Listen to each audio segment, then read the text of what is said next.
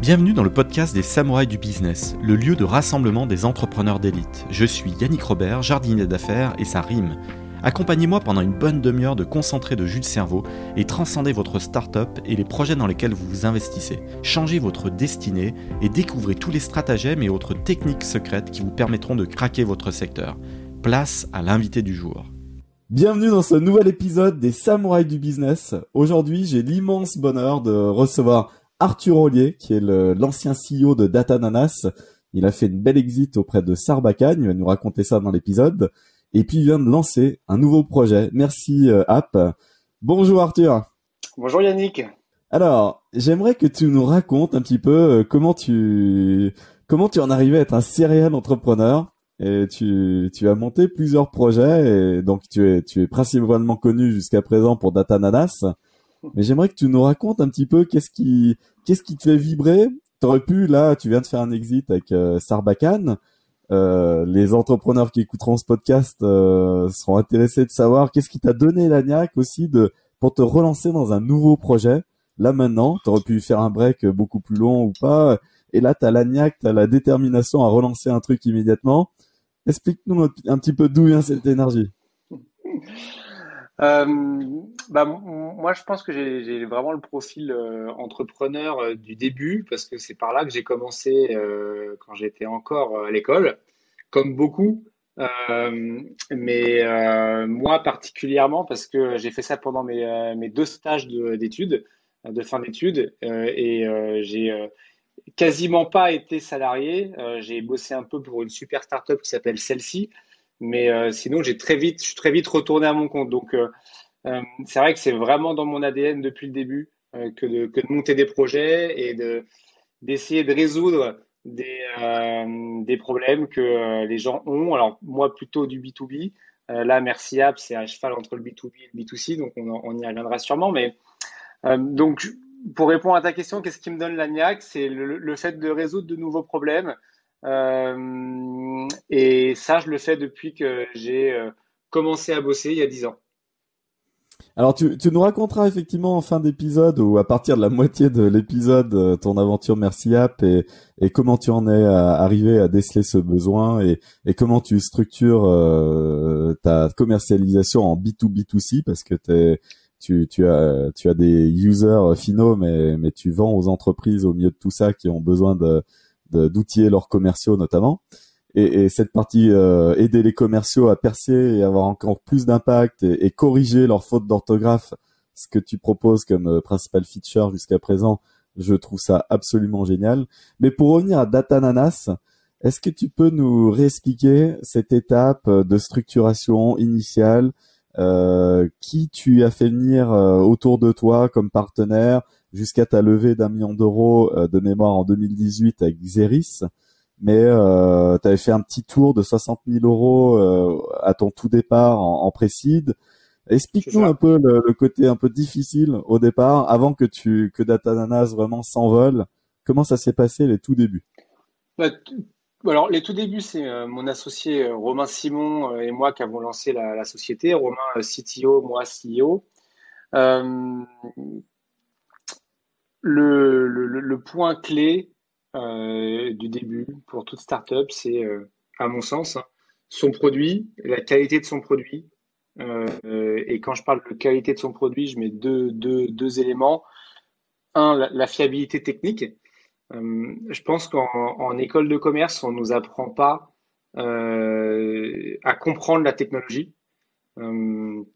On a mis le cours de, de compta, de gestion, euh, de RSE et plein d'autres choses qui sont intéressantes par ailleurs, mais on n'est pas formé à comprendre la tech, on n'est pas formé à parler avec un développeur, on n'est pas formé à, comprendre ce que c'est que de l'UX, de l'UI, etc. Donc euh, on arrive souvent, euh, et moi je le, je le vois, il, y a, y a, plein de gars qui sortent d'école qui ont des super idées, mais souvent leur, leur, première boîte, ils veulent, on veut tous monter des startups parce qu'on a le, le rêve du, côté scalable où euh, tu as des millions d'utilisateurs, etc. C'est génial. Mais assez peu savent parler de produits. Euh, et, c'est ça la, première, quand je parle de qualité du produit, c'est le, la, compréhension technique euh, d'un produit, que ce soit le back-end ou le front-end. et s'entourer des bonnes personnes et des bonnes compétences pour monter un produit qui est robuste techniquement. ensuite, l'UI et l'UX, ben, c'est la manière dont l'utilisateur final va pouvoir naviguer avec euh, simplicité sur votre produit. Donc ça, c'est le deuxième pan de la qualité du produit. Pour moi, c'est une, utilisation euh, hyper optimisée. Et donc ça, ce sont des choses au tout début de Datalanas qu'on n'avait pas suffisamment pris en compte. Euh, et c'est ça qui, nous, qui a fait qu'on a eu euh, un peu de mal sur certaines étapes de développement, euh, avant, comme tu le disais, que, que ça accélère et qu'on on fasse des changements et qu'on et qu'on connaisse une super croissance. Mais au tout début, c'est ça qui nous a freinés. T'as bien, as bien raison de souligner que c'est pas évident de créer le produit. C'est d'ailleurs ce pourquoi une idée ne vaut rien euh, dans les yeux des investisseurs et qu'il y a que l'exécution qui compte parce que parce qu'en fait le détail tue euh, une transaction. Un tunnel euh, de conversion mal maîtrisé et derrière bah bah c'est des métriques qui, qui s'effondrent.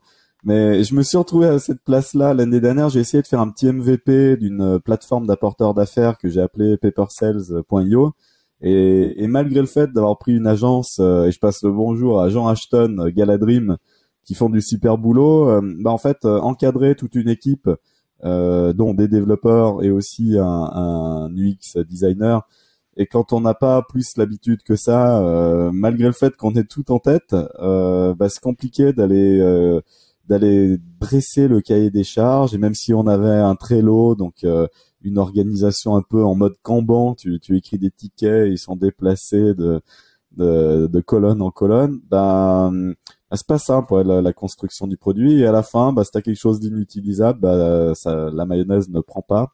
Et alors, pour revenir à Datananas, euh, ton choix d'associé, par exemple, il s'est fait euh, comment? Parce que souvent, les associations réussies ou, ou échouées, c'est ce qui détermine l'avenir d'un projet. Vous vous êtes trouvé comment euh, avec ton associé? Moi, c'est très simple, c'est Romain, mon associé qui avait commencé à développer le produit d'un point de vue technique et qui m'a contacté sur LinkedIn. Moi, je bossais encore chez celle-ci à ce moment-là. J'étais en train de remonter une autre boîte, justement. donc, c'était clair dans ma tête que j'allais remonter un projet. Et on a très vite fité humainement, on, a très vite compris qu'on était complémentaires. et du coup, on a décidé de s'associer. D'accord. Et, très, très simple, dès, le départ, vous vous dites c'est c'est une start-up, c'est pas forcément un projet euh, 100% autofinancé, donc en mode bootstrap, parce que je vois que la petite levée de fonds euh, que tu as fait dès le démarrage, euh, d'autres ne l'auraient pas fait. En fait, euh, les gens essayent de se l'éviter aujourd'hui, comme il y a des aides de la BPI et, et le monde a changé en 50 ans et il y a une nouvelle génération beaucoup plus bootstrappée que que ça ne l'était en 2016 euh, dans l'écosystème French Tech. Toi, dès le départ, tu t'es dit on va on va scaler le projet euh, sous, sous, sous tous les fronts euh, financiers mmh. et, l'équipe et tout. Non, alors je pense, je pense pas qu'il faille mettre en opposition les boîtes qui lèvent et, et les, les, boîtes qui s'autofinancent et qui bootstrap. Ça, c'est un peu euh, la, grande mode euh, sur LinkedIn, etc., pour euh, faire du buzz, dire voilà, moi j'ai fait tant de chiffre d'affaires, je ne me suis pas financé, moi j'ai ceci, etc. je pense que c'est c'est pas trop un sujet, c'est vraiment lié au, projet en lui-même, au fondateur et, à, plein d'éléments que, le commun des mortels ne voit pas forcément, mais qui sont internes à la boîte. les capacités de financement, les situations personnelles de chacun au tout début de l'aventure, les besoins en développement qu'il y a, euh, au, début du, projet.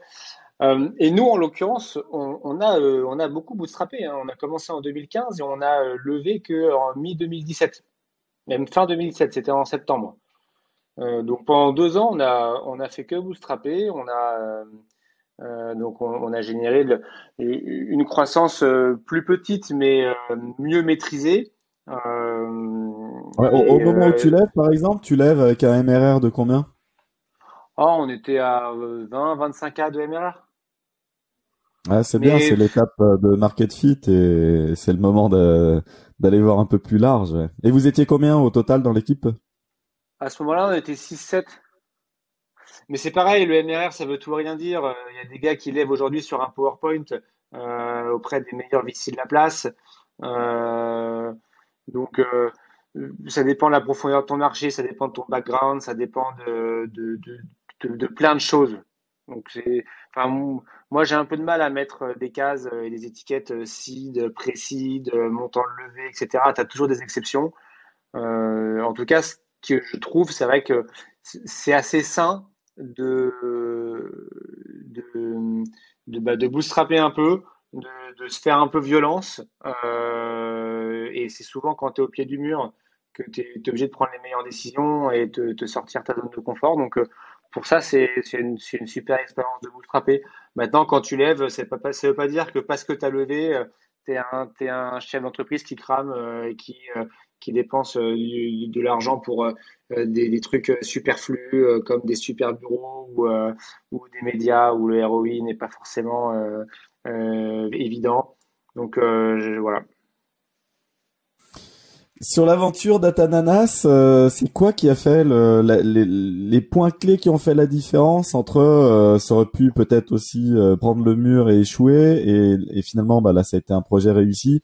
Tu dirais que les deux trois choses, les deux trois events hyper clés ou les négos hyper clés, qu'est-ce qui a été transformant et, vraiment critique? Bon, Il y en a deux, on va dire. Euh, la première, donc on, a levé, on a tout cramé rapidement en un an et demi. Euh, on avait un produit qui n'a pas été euh, suffisamment scalable, ce que je disais tout à l'heure, techniquement. Et donc là, on a eu un meeting avec un de nos, investisseurs qui a fait un peu déclic, où nous, on leur redemandait de lever une somme, je ne sais plus, 500 ou 700 000 euros. Euh, les gens étaient réceptifs, mais pas forcément euh, euh, partants. et donc, il y en a un qui nous a dit, c'est soit, on était 20, 22 à, à ce moment-là, c'est soit vous réduisez la boîte entre 5 et 10 personnes, et moi j'investis et je vais voir tout, le board pour que eux investissent aussi. Euh, ou soit euh, c'est mort, vous mettez la clé sous la porte et vous arrêtez. Euh, parce qu'on avait, ça, représentait l'investissement qu'on leur demandait représentait un, risque trop élevé euh, qu'ils ne souhaitaient pas assumer, ce que je comprends. Donc ça, c'était le premier déclic où du coup, du jour au lendemain, on, a pris la décision de, de, de, réduire fortement la voilure. Et là-dedans, beaucoup, beaucoup de boîtes, je pense, et beaucoup de, de CEO parlent de valeur, euh, de, culture, etc. Et ça, nous, la, valeur qu'on mettait en avant, c'était la transparence, et ça, ça nous a beaucoup aidé euh, à expliquer la situation et dire pourquoi euh, il y en avait la moitié qui devait sortir du, du bateau. Donc ça, c'était une situation qu'on avait évidemment anticipée grâce à la, transparence, où tout le monde était conscient euh, des chiffres, du cash burn, euh, de ce qu'il y avait sur le compte bancaire. Donc ça nous a permis de bah, faire, euh, de prendre ces décisions-là euh, sans trop de, euh, pots cassés et que tout, se passe bien. Et ça, c'est le premier point. Et le, deuxième déclic, c'est quand on s'est vraiment mis, justement, quand on était une dizaine, on s'est vraiment mis en mode user first. C'est-à-dire que je pense qu'on faisait pas les bons choix. Et puis pareil, je reviens toujours au produit et à la technique, mais c'est lié toujours à ton utilisateur final. Euh, et donc là, on a, simplifié en fait tous nos, process, tous nos processus en passant et en commençant évidemment par le produit. Euh, et, et, et quand je dis user first, c'est que tu vois, on n'est on n'est plus le droit de dire dans la boîte euh, qu'un client était relou parce que si ou parce que ça, euh, parce qu'il n'avait pas bien compris comment fonctionnait le produit. Non, mais ça, en fait, c'est, pas du tout le bon, mode de fonctionnement. Le client, il a toujours raison. Euh, et s'il ne comprend pas le produit, et si on doit avoir euh, 4 customer success pour, pour, expliquer le produit à 200 clients, euh, ça, fait, ça fait 50 clients par customer success. Euh, ça veut dire que c'est nous qui sommes en cause euh, et pas l'utilisateur final. Donc on a tout simplifié, on a pensé au maximum à l'utilisateur et on a transformé la boîte par le produit et, et en intégrant un mode euh, trial pour que l'utilisateur teste lui-même euh, le produit sans qu'un commercial soit obligé de lui faire euh, toute la démo pour un petit panier moyen. Et pareil, sur tout le support client, on a installé toute la suite Intercom et, et, du coup, on a réduit aussi par, par 6 ou par 7 les interactions téléphoniques avec nos clients en le faisant faire par une seule personne sur Intercom et c'était beaucoup plus efficace et notre NPS a grimpé. Donc ça, c'est des choses qui semblent évidentes aujourd'hui, mais quand tu es dans le feu de l'action et que tout marche pas comme tu veux, ça ne l'est pas. Et c'est ce deuxième déclic-là qui nous a vraiment permis d'accélérer. Et ça, c'est à quelle période Ça, c'était avant la levée avec Zeris en 2018 Non, après. Après. Ouais, c'était en, c'était euh, c'était 2017 et ça c'était euh, fin 2000, fin 2018, euh, début 2019. Ok. Et, et ensuite, le reste de l'aventure et notamment par exemple la préparation de, de l'exit avec Sarbacane, vous étiez à la recherche de d'autres partenaires pour accélérer et puis les choses ont fait que ou, euh, tu, pensais déjà à l'exit à ce moment-là? Comment, ça s'est construit cet exit? Euh, bah, Nous, euh, on avait deux choix. On, avait bien remis la boîte sur des rails, on avait remis la boîte rentable et avec des, taux de croissance qui étaient satisfaisants. C'est pour ça que les deux sont pas indissociables, rentabilité et croissance. Euh, et on avait le choix entre euh, repartir euh, lever euh, pour réaccélérer ou s'adosser à un industriel qui connaissait notre secteur, notre métier. et on a, on, a, on, a, choisi la deuxième option, notamment parce qu'on a eu un, un, super fit humain avec les équipes de Serbacane. on s'est très vite compris, on se rascrivait bien dans leur projet. donc du coup, on a fait cette ce, choix-là. Ah oui, avais et, et, et, à date de la transaction, tu avais quand même plus de 400 euh, références clients, des, des beaux noms, hein, je, je, les vois, Fnac Darty, October, euh, euh ShipUp, euh, Trainline. ouais, c'est une belle réalisation. Hein. Ouais, ben on était non non, mais euh, au moment où on a on a pris contact avec Mathieu, qui est le PDG de Servacan, on, on, avait vraiment une boîte saine euh, des équipes euh, hyper soudées. Après, euh, parce que passer d'une boîte de 20 à, à 8, c'est quand même un vrai, un vrai choc, quoi. Donc les 8 restants étaient hyper soudés, savaient pourquoi ils étaient là. On avait traversé une, grosse tempête, mais on avait vraiment remis la boîte sur des rails et puis euh, retrouvé un peu d'oxygène niveau cash quand tu redeviens rentable au bout de deux ans et demi où tu galères, où tu vois euh, le mur euh, euh, se rapprocher chaque jour, bah, c'était c'était génial pour tout le monde. donc quand on a entamé les discussions avec avec on était pas la la prochaine scale-up, mais on était assez sexy. Est-ce que c'est pas ça, cette gestion en bon père de famille qu'il faut donner comme conseil?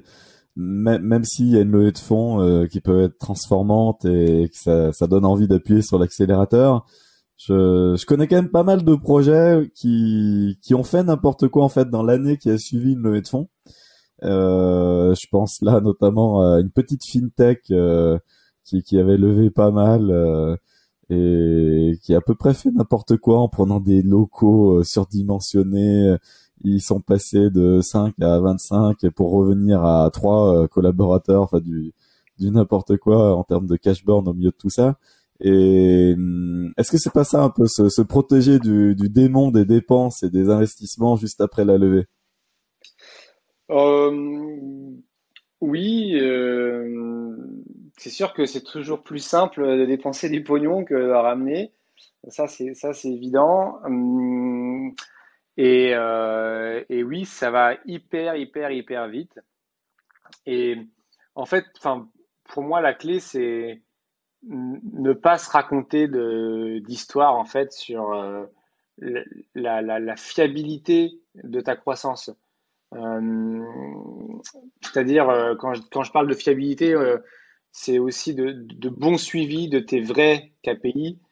et tu peux, tu peux toujours un peu te t'auto-convaincre en tant que en tant que patron de boîte que euh, un les KPI sont pas si mal, deux que euh, le mois suivant euh, sera meilleur et que tu feras plus de ventes, trois que en fait c'est parce que tu as recruté un commercial. Parfois c'est vrai aussi, hein, c'est pour ça que tout n'est pas pas figé. Hein, mais tu te dis voilà là j'ai recruté un commercial, il n'est pas hyper bon, donc du coup ça me met dans le ça me met dans le rouge alors que en fait tout est top. Pareil ton MRR tu peux toujours te te, le, te, le, camoufler un peu avec euh, du, euh, du service que tu vends, euh, un peu de setup pour, pour former ton client en produit. alors, j'en ai vu aussi remplir, remplir, remplir l'entonnoir de telle manière à ce qu'effectivement le MRR semble grossir, mais derrière des taux de churn assez hallucinants.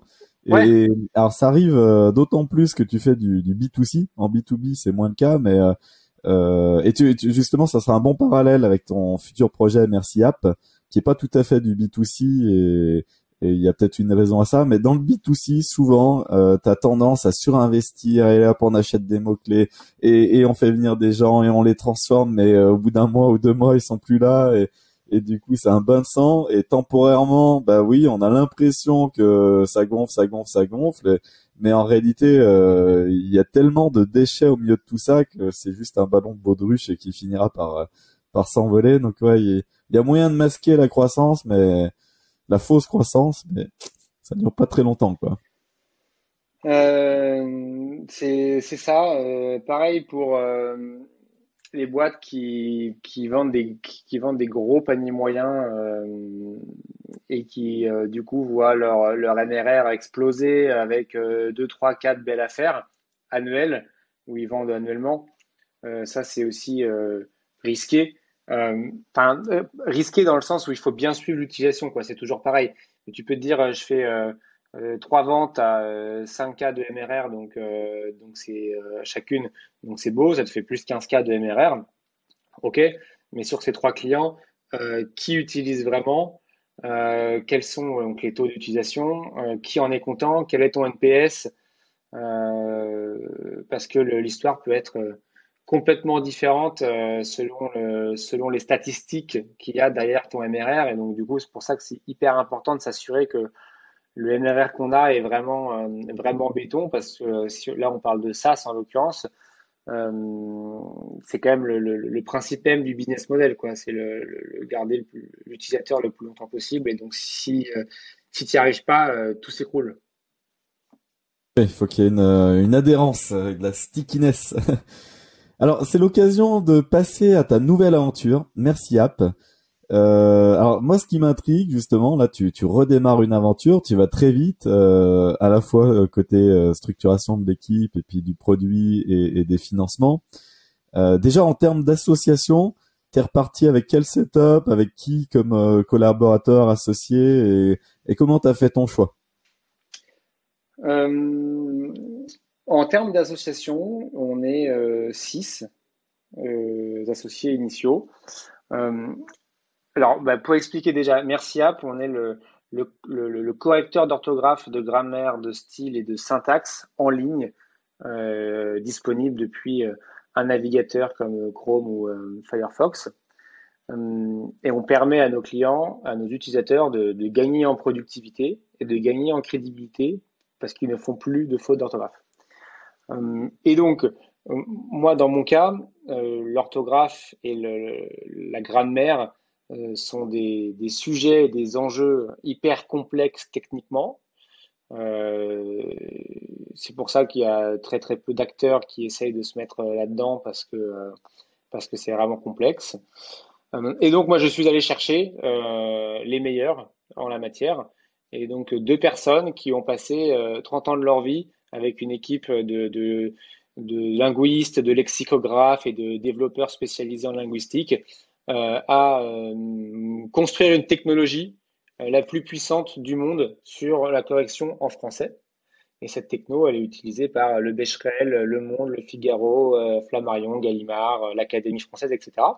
Donc on a, donc on s'est associé avec ces deux personnes-là pour exploiter leur technologie et la mettre à disposition du plus grand nombre de, francophones. Et on a les trois autres associés qui sont plus produits techniques, justement. Euh, Hervé qui gère tout le front, Eric tout le back et euh, Nathan tout le design. donc une équipe hyper complémentaire, euh, tout le monde associé au, capital. On, redonne une métrique quand même. Il y, a, plus de 300 millions de personnes qui parlent français. Avec le retrait de, avec le Brexit, avec le retrait du UK de, des différents accords européens, du coup, se pose la question de est-ce qu'on maintient l'anglais comme langue de travail alors qu'il n'y a plus, euh, il y a plus d'anglophones natifs dans le dans la zone? Et c'est une bonne question parce que finalement, dans, dans l'espace européen, c'est le français qui a le plus de d'utilisateurs. Et donc, on, on, pourrait être légitime comme, comme langue de travail officielle. Donc, c'est, c'est marrant. Tu, tu as peut-être plein de, de, gens à la commission qui, qui utiliseront Merciable dans les, dans les prochains semestres. C'est ce que je te souhaite. Ouais, avec plaisir. et, et, et, la francophonie, c'est euh, jusqu'à 600 millions de personnes. Euh, c'est les chiffres que tu donnais dans ton épisode à, avec Mathieu Stéphanie, Génération Do It Yourself. Donc une bonne, euh, un bon doublement euh, en comptant ben, l'ensemble des pays dans le, dans le monde et notamment l'Afrique. 600 euh, millions de personnes à horizon une dizaine d'années de, de, mémoire. Hein. Oui, euh, 700 millions en 2050. Wow. Et, et, alors, moi, ce qui m'intrigue, c'est ton axe commercial. Alors, bah, c'est vrai. souvent, les commerciaux, c'est des loups solitaires. Donc, c'est des gens qui qui aiment batailler. C'est c'est c'est pas forcément euh, euh, on, et, et, je m'inclus dans le lot. On n'est pas forcément dans le détail, même si les, les belles affaires se jouent justement à des micro détails et la qualité et l'image qu'on qu'on qu'on fait rejaillir.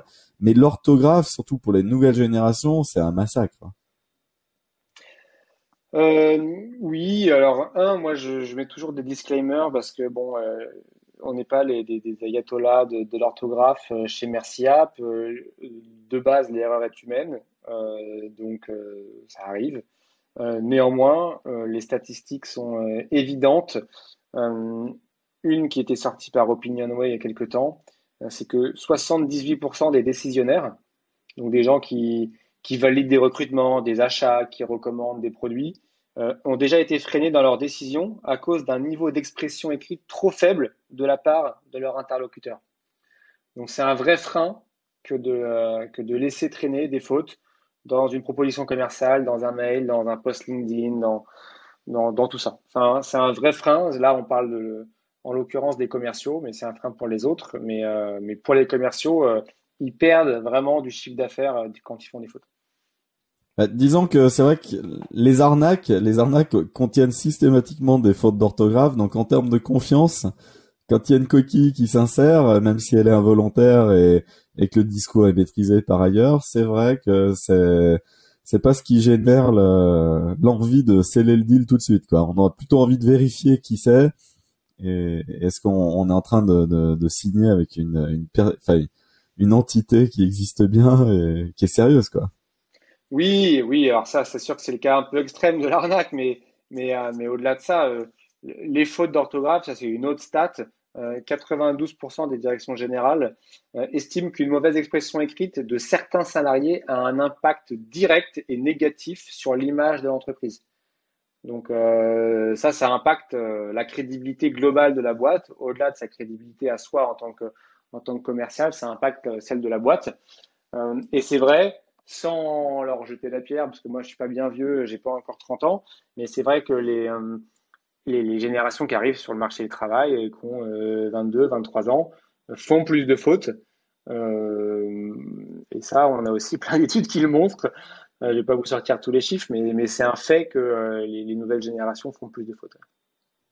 Alors c'est que je, je fêterai bientôt mes 42 ans et, et, je, suis un peu plus choqué de de voilà de, de, la jeunesse entre 25 et 30 ans euh, pleine de fougue et pleine de niaque mais euh, avec un niveau d'écrit euh, euh, waouh hallucinant. Et alors pour cette ce nouveau projet au-delà de l'équipe que tu allais chercher de l'idée fondatrice où tu es absolument convaincu la taille de marché a l'air d'être là en termes de, de lancement là là c'est pas si simple de lancer ce type d'app est-ce que alors je suis pas allé voir sur euh, Product Launch, euh, Product Hunt si tu si avais fait un lancement.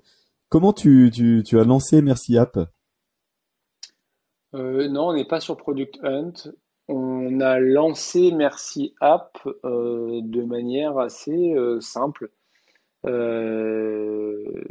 C'est que ça va être vraiment très bête à dire, mais c'est qu'on s'est concentré pendant beaucoup de temps sur notre produit. Et je, suis désolé de revenir toujours au produit, hein, mais là, pour notre cas à nous, c'est symptomatique. On s'est vraiment concentré sur le produit, sur la tech et l'UX. Euh, et on l'a lancé avec un ou deux posts LinkedIn euh, qui euh, ont modestement fait effet boule de neige. Et on a en quelques jours eu 2000 ou 2500 utilisateurs qui ont testé.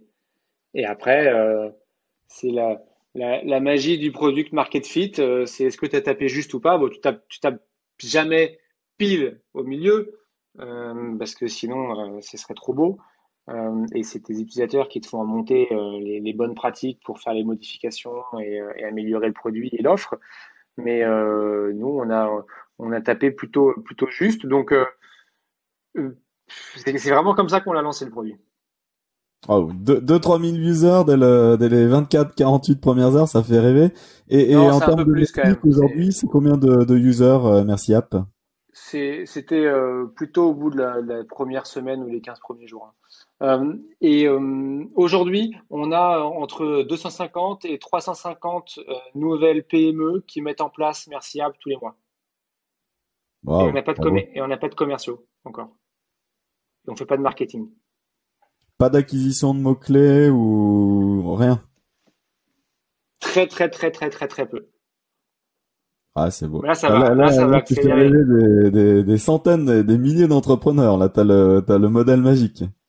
Non, enfin, il n'y a pas, il a pas de modèle magique. Euh, il y a un besoin qui est très large. Euh, on, a la chance d'avoir un produit qui est euh, hyper puissant et que euh, le commun des mortels peut euh, tester par lui-même et en comprendre les bénéfices seul. Euh, et donc, euh, sortir sa carte bleue et payer pour euh, s'acheter le service qui coûte 8 euros par mois. Donc, on a un prix qui est, hyper abordable. Donc,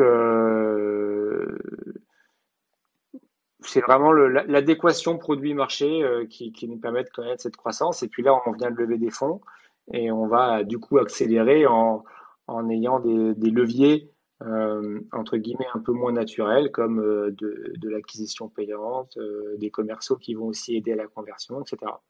Et du coup, j'étais, j'étais en train de regarder sur Crunchbase, mais j'ai pas eu le temps de, de taper. Tu, tu as fait rentrer qui à ton capital là, sur ta, ton dernier tour? Ça, ça va être rendu public dans quelques, dans quelques semaines, mais il n'y a, a, pas non plus une, une grande surprise. on fait rentrer de super business angels euh, dont les noms seront, euh, seront euh, sortiront bientôt et on fait rentrer un beau fonds d'investissement, ça je peux le dire, c'est Isaïe. Ah, très bien. ils ont toujours un, de bons critères de sélection, donc ils aiment bien justement les phases early avec des, des, entrepreneurs qui ont déjà fait des exits. Tu, tu coches effectivement pas mal de, de cases à mon avis. Enfin, il n'y a pas de hasard s'ils ont fait le ticket d'ailleurs. Et euh, toujours sur Merci App, là, là en fait, tu es dans un podcast où euh, euh, l'idée c'est de synthétiser les forces euh, des samouraïs du business. Et pour moi, dans mon imaginaire, et c'est aussi dans mon livre euh, Le Code des samouraïs ici, de la vente et, et, du business de manière générale, il y a quatre piliers forts pour réussir. Selon moi, il y a la discipline, la créativité, le côté sans peur, fearlessness, et le côté intégrité. Et pour finir cette interview, Arthur, je voulais te poser des questions en fonction de de ces quatre piliers. Donc la, discipline, bah, c'est l'apprentissage. En gros, on ne réussit rien de grand sans s'être préparé à fond.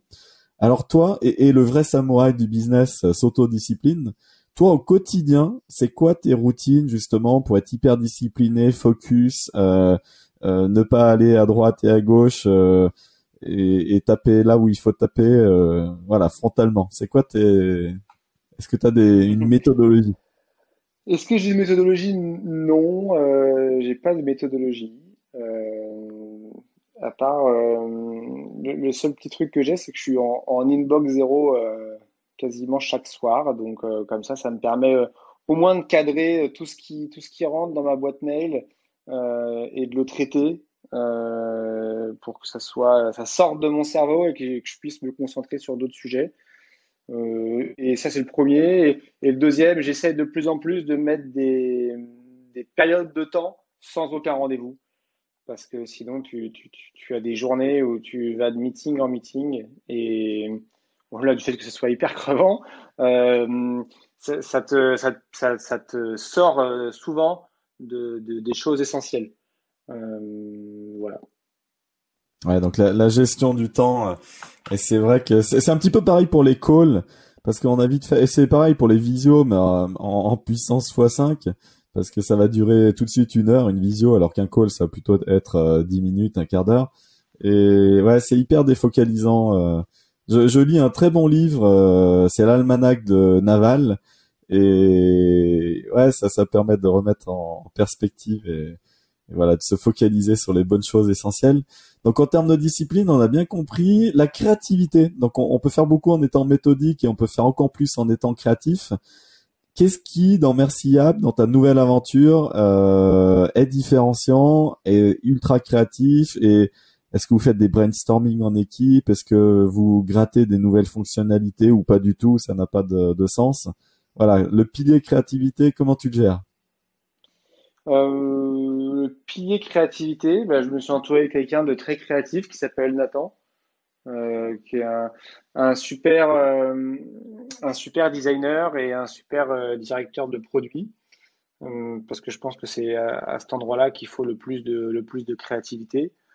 comme je disais dans le, dans le podcast de Mathieu, c'est compliqué d'être bon partout, c'est même impossible. Et en startup, je pense que il faut pas forcément essayer de d'améliorer ses points faibles, mais plutôt d'appuyer très très fort sur ses points forts. Euh, et euh, pour répondre à ta question, moi je suis pas quelqu'un de très créatif, euh, donc je me dis que autant m'entourer de quelqu'un qui l'est vraiment, et comme ça moi j'appuie sur mes points forts et lui appuie sur les siens qui, qui sont souvent mes points faibles. Donc voilà comment j'ai réglé le problème de la créativité chez moi. Make sense, make sense. Et tu travailles pour une cause supérieure, c'est ça. En fait, les, les samouraïs ne sont pas des mercenaires. D'ailleurs, samouraï en japonais, ça veut dire celui qui sert. Et donc, finalement, tu te mets à la disposition de de, de la correction d'orthographe. Tout le monde en a besoin, c'est marrant. En termes de fearlessness, le côté sans peur, le côté éliminer, euh, réduire la peur, la dompter avec des connaissances, de la ténacité et du guts feeling, donc de l'instinct. Toi, est-ce que tu suis ton instinct? Qu'est-ce que qu'est-ce que ton instinct t'a fait prendre comme grande décision transformante? Euh, bah Là, je pourrais vous donner deux exemples. Le, premier, c'est mon départ euh, de, de Datananas suite au rachat par Serbacan. Euh, j'ai suivi mon j'ai suivi mon instinct qui est celui d'être entrepreneur, euh, même si ça se passait formidablement bien avec les équipes locales. Euh, ça se passe, ça se passait du coup tellement bien que la direction euh, et notamment le PDG de Sarbacane est au, board de Merciap. Donc on était vraiment dans une, dans une vraie bonne entente. Euh, c'est pas juste de, la politique sur un podcast, c'est une réalité. Et la preuve en est parce qu'on continue de bosser ensemble sur Merciap. Euh, mais malgré cette bonne entente, j'avais le, besoin euh, de, d'être, de continuer à être entrepreneur. Donc ça, c'était mon instinct qui, qui me, qui, me, qui me permettait pas de faire autrement. Et un, autre truc, euh, là, euh, plus récemment, euh, que, que j'ai fait sur l'instinct, c'est le recrutement de, de Greg, qui est notre Head of Growth, qui arrive chez Merci App, où on n'a pas passé des entretiens de motivation classiques et notre process euh, notre process de, recrutement classique avec euh, différents entretiens. Ça s'est fait que entre lui et moi et un, et un investisseur qui a pu euh, aussi euh, backer ma, prise de décision. Euh, mais ça s'est pas fait classiquement où il rencontrait toute l'équipe. Euh, parce qu'on a eu un super feeling, parce que le contexte fait que lui était pressé et, et du coup le, mon instinct m'a fait prendre cette décision de lui faire une super proposition pour qu'il nous rejoigne dans des délais hyper courts. J'aime bien, j'aime bien. Tout à la, tout à l'énergie. Euh. Et le dernier point, Arthur, euh, concerne l'intégrité. L'intégrité dans l'univers du business, c'est no overselling et euh, commitment aussi. Alors bon, no, overselling, tu nous l'as dit. voilà, tu, tu, apportes une solution et, et chacun en fera ce qu'il en veut et, et tu, tu promets pas le Graal non plus, mais et, et mais t'as donné aussi quelques quelques KPI pour montrer que c'est ça peut être héroïste en termes de business, de, de corriger ses fautes. Mais à quoi est-ce que ça t'évoque d'autres d'autres choses, ce quatrième pilier que, l'intégrité dans, ton nouveau projet Merci App? Est-ce que c'est quelque chose où où il va pas falloir se, planter quoi? Euh, Oui, moi, par intégrité, euh, j'entends plutôt euh, le, le, fait, enfin, évidemment, le fait d'être intègre avec ses clients, mais aussi avec, ses, avec les personnes euh, en interne, euh, ses actionnaires. Et pour moi, c'est plus général que de vendre, euh, de, de, de, survendre. Euh, et ça, c'est ça, moi, c'est un de mes, un de mes piliers euh, depuis que j'ai commencé et que j'ai monté ma première boîte quand j'étais encore étudiant à Lyon.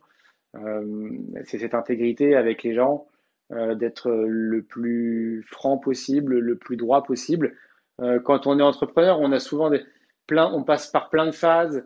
On peut se retrouver dans la merde, comme ça a été mon cas, comme c'était le cas de plein de personnes, mais le, le, fait de toujours rester euh, transparent et droit et ne pas, euh, ne pas euh, transgresser euh, certaines règles euh, de, bienveillance, d'intégrité, de, de, franchise euh, sont hyper importantes pour moi. Et c'est ça qui me permet aujourd'hui de, de, continuer à, bosser avec des personnes que j'ai rencontrées il y a 10 ans quand j'ai commencé et qui, continuent de me soutenir aujourd'hui. Donc pour moi, c'est fondamental.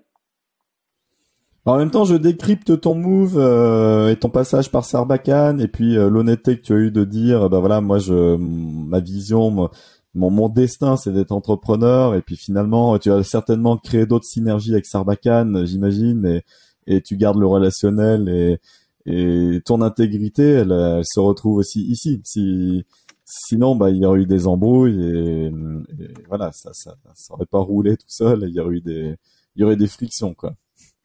C'est ça. Est-ce que, euh, pour finir cet épisode, Arthur, déjà merci pour euh, ta transparence et, et ce retour d'expérience. Euh, est-ce que tu, tu, quel est le call to action pour les auditeurs qui ont écouté jusqu'au bout, donc les, les plus motivés? Évidemment, allez tester Merci App, d'autant plus si vous êtes commercial et, ou entrepreneur, voilà. Mais est-ce que tu as envie d'adresser un message aux auditeurs? Euh, de, pour les entrepreneurs, euh, de, de, de, de, rien, rien lâcher, de, de, vraiment euh, continuer de, de taper dans la butte, même quand c'est, même dans les moments difficiles, parce que il y aura de, de super résultats à la fin. donc, d'être vraiment résilient le, au maximum. Euh, donc euh, ça, c'est ce que je peux dire pour les entrepreneurs. Euh, et pour le reste des grands projets mettent du temps aussi à éclore. Hein. Souvent, on a l'impression qu'il faut tout faire en 2-3 ans, et en fait, les vraies réussites, elles prennent 7, 8, 9 ans. C'est du temps long, quoi. Oui, mais comme euh, ça peut aussi être euh, un échec euh, rapidement et c'est pas grave non plus quoi. Faut pas s'auto-flageller et s'auto-convaincre qu'il faut continuer non plus. Hein. C'est pas pas l'objectif. Et pour le reste des auditeurs, non, rien à part que je serais ravi de vous de vous offrir une super réduction sur Merci App quand vous quand vous connecterez si vous venez euh, si vous nous parlez dans le petit chat et que vous dites que vous avez écouté le podcast euh, Les Samouraïs, ben je, je, demanderai à Martin, je lui ferai un code de, un code de réduction spécifique de 20%. Un code sabre. Euh, comment? Le code sabre pour sabrer le, le, prix. Exactement. Bon, on l'appellera comme ça, on l'appellera code sabre et ça vous donnera 20%. Euh, et Martin vous, le, vous l'enverra avec plaisir dans le, dans le chat si vous voulez utilisez Merci App. Eh ben super, merci Arthur pour ce, cet épisode. Si vous avez aimé l'épisode, il y en a plein d'autres, il y en a plus d'une quarantaine avec voilà, c'est tout un parterre de CEO dans tous les domaines puisque j'ai invité le CEO de Fago, euh, Bell DNVB, euh, ONVB même euh, dans les fringues, dans les sneakers, Anthony Bourbon de Feed, les bars céréales, Claude Claudio Damor, les montres suisses de luxe Code 41 il y, a, il y a, tous les domaines. Donc, euh, merci Arthur. Dans le domaine SaaS, dans le domaine euh, euh tech et, et l'amélioration de son orthographe. Et à très vite pour, pour plein d'autres nouvelles. Merci. Merci Yannick. Salut.